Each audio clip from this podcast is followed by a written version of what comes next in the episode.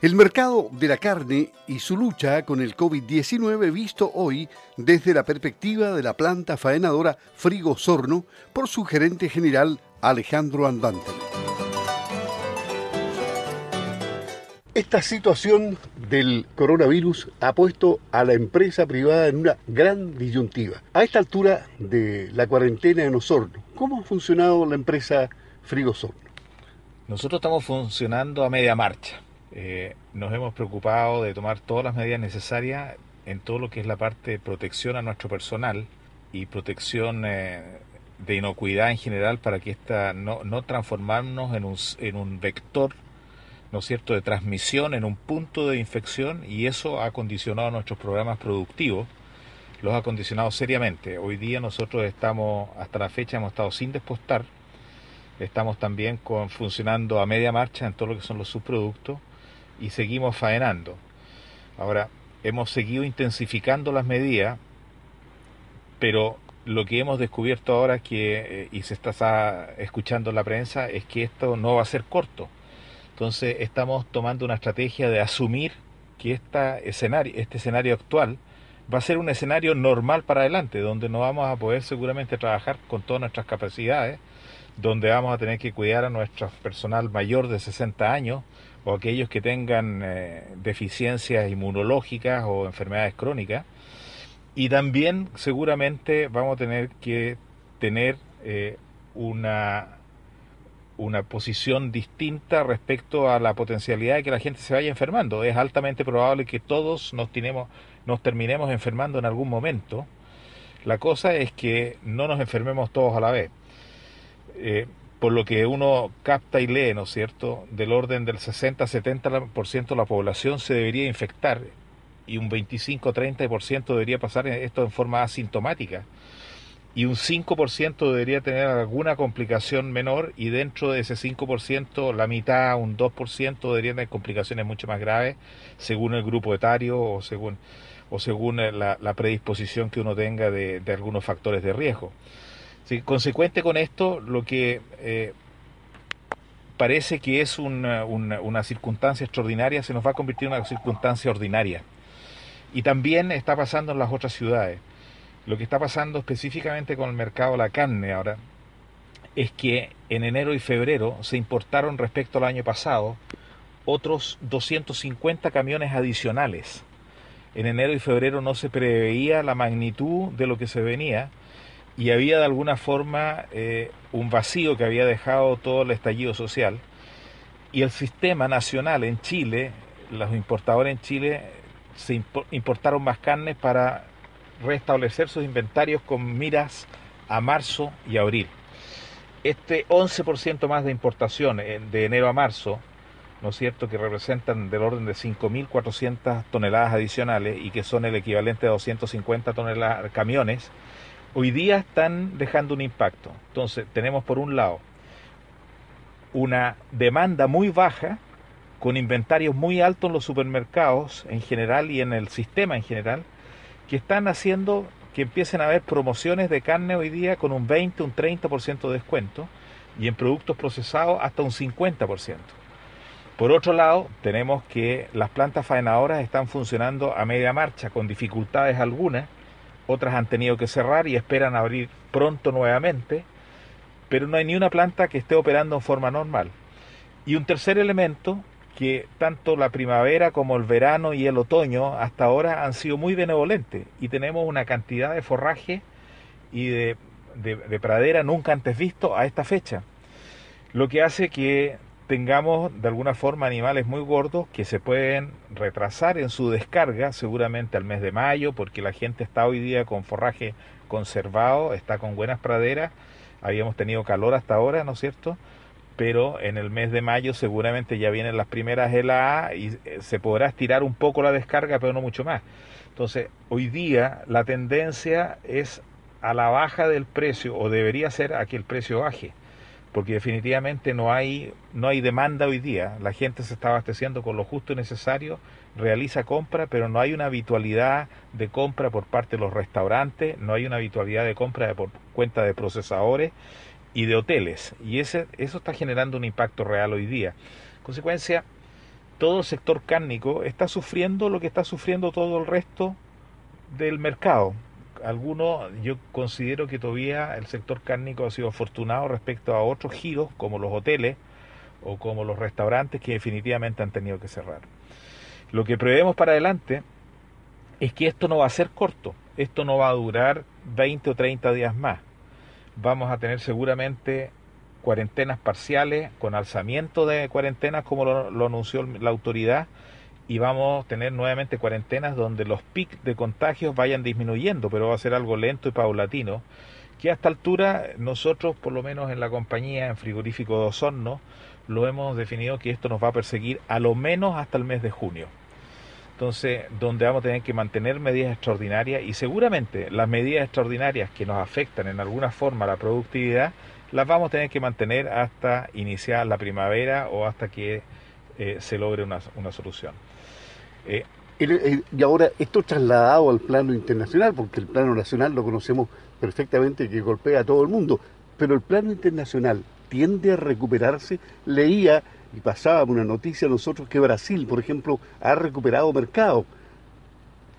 Sí, eh, los mercados en general están bastante, bastante deprimidos. Eh, Brasil ha tenido, ha mostrado una fuerza de consumo interno bastante grande y el mercado chino, que es el mercado por lejos más atractivo, donde nosotros también estamos muy interesados en mantenerlo, es el mercado en que se ha estado volcando mucha gente. Pero tenemos, por ejemplo, situaciones como Europa, ¿no es cierto?, con Italia, con, eh, con España, donde no estamos teniendo consumo. Entonces, países exportadores tradicionales a, a, Europa hoy día están ven disminuido la demanda de ese continente. Lo mismo está ocurriendo con Estados Unidos.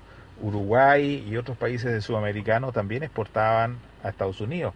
Estados Unidos hoy día está con una demanda disminuida, ¿no es cierto? Y están entrando en un problema que todavía va creciendo. Ellos no han logrado aplanar sus curvas y eh, también en Estados Unidos mismo mucha industria de la carne eh, está cerrada o están cerrando o están funcionando parcialmente. Consecuente con ello, todos estamos mirando de alguna forma en el mercado internacional la demanda china que se ha mantenido y que presumiblemente podría bajar algo, no la demanda, sino que podría bajar algo los precios, porque la presión de oferta que se está ejerciendo es alta. Consecuencia, eh, yo creo que es un momento donde eh, hay que sacar muy bien las cuentas respecto a las necesidades que uno tiene de soltar el ganado, vender el ganado como productor, ¿no es cierto? O esperarlo en la medida en que esto se arregle algo, pero también con una definición bastante incierta futuro. Eh, lo que es un problema, eso, esto constituye un problema. ahora, este problema no es tan grave como el tema lechero eventualmente si esto se siguiera profundizando Así que eh, nosotros pensamos, eh, como frigorífico Sonora, que vamos a tener que convivir con este problema. Y en la convivencia con este problema vamos a hacer todos los esfuerzos por precaver en mejor forma la salud de nuestra gente, pero también de cómo nos las ingeniamos y cómo logramos finalmente mantener en operación a la compañía como ha estado hasta ahora.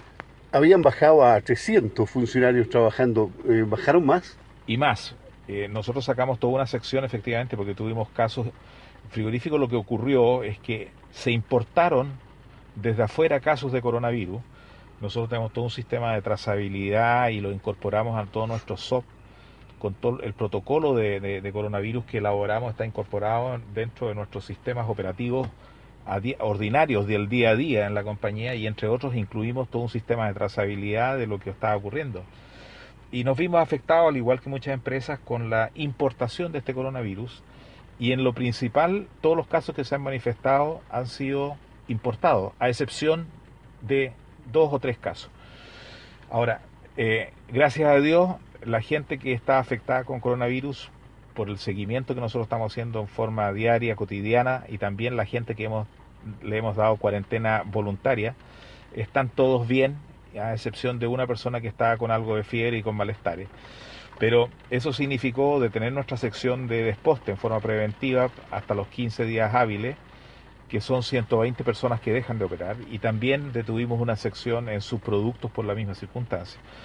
Eh, así también cerramos la sala de ventas de Maquena en forma preventiva. Entonces, si sumamos esa cantidad de gente, estamos hablando que del orden de 160 personas, 170 personas, dejaron de elaborar porque la compañía decidió tomar la, la, cuarentena en forma preventiva.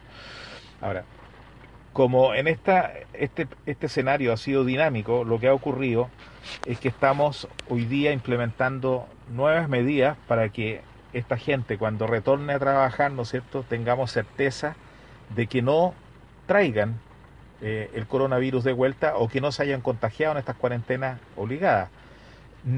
la mayor parte de la gente en Osorno, de nuestros trabajadores, ha sido muy responsable, pero también hay uno que otro caso de gente que no ha cumplido cabalidad la cuarentena y por ahí son los temores de repente, ¿no es cierto?, de que esto continúe. Yo creo que es importante no solamente la gente de Frigorífico Osorno, sino que la ciudadanía de Osorno entienda que no podemos salir de la casa, no podemos salir los fines de semana, no podemos ir donde un vecino a comer un asado, no, no debemos, sencillamente no debemos porque si no esto no lo vamos a parar.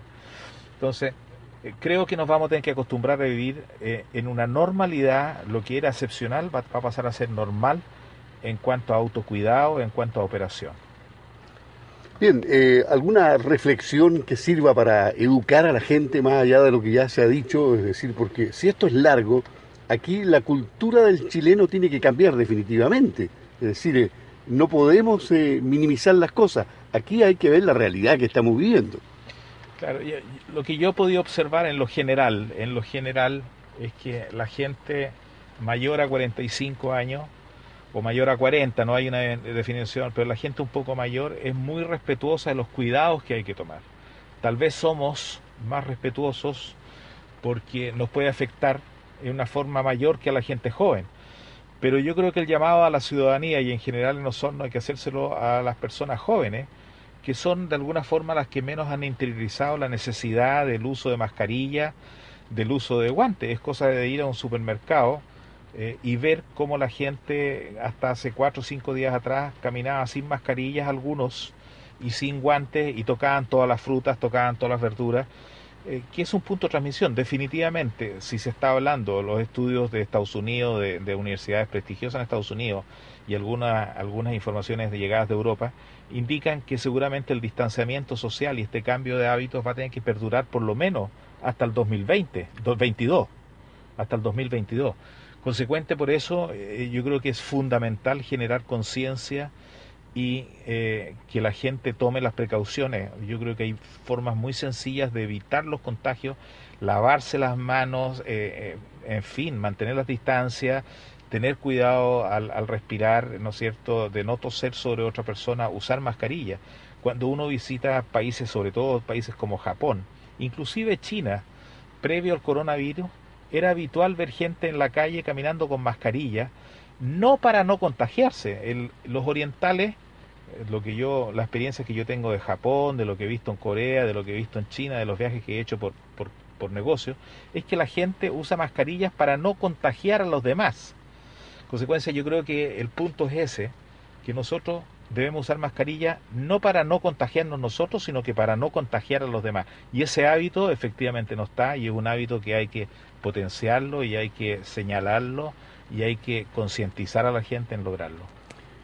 Alejandro Anbanter, gerente de Frigoríficos Son, muchas gracias por estar en Campo al Día conversando hoy fuera del estudio. Nos acomodamos para esta entrevista. muchas gracias a Sago que me da la oportunidad de informar y, y mantener a todos los ganaderos al tanto de lo que de lo que está haciendo la compañía. Y efectivamente estamos fuera de los estudios en un lugar bien inusual. Pero muchas gracias a Radio Sago nuevamente Luis y muchas gracias. Muy bien buenos días. Buenos días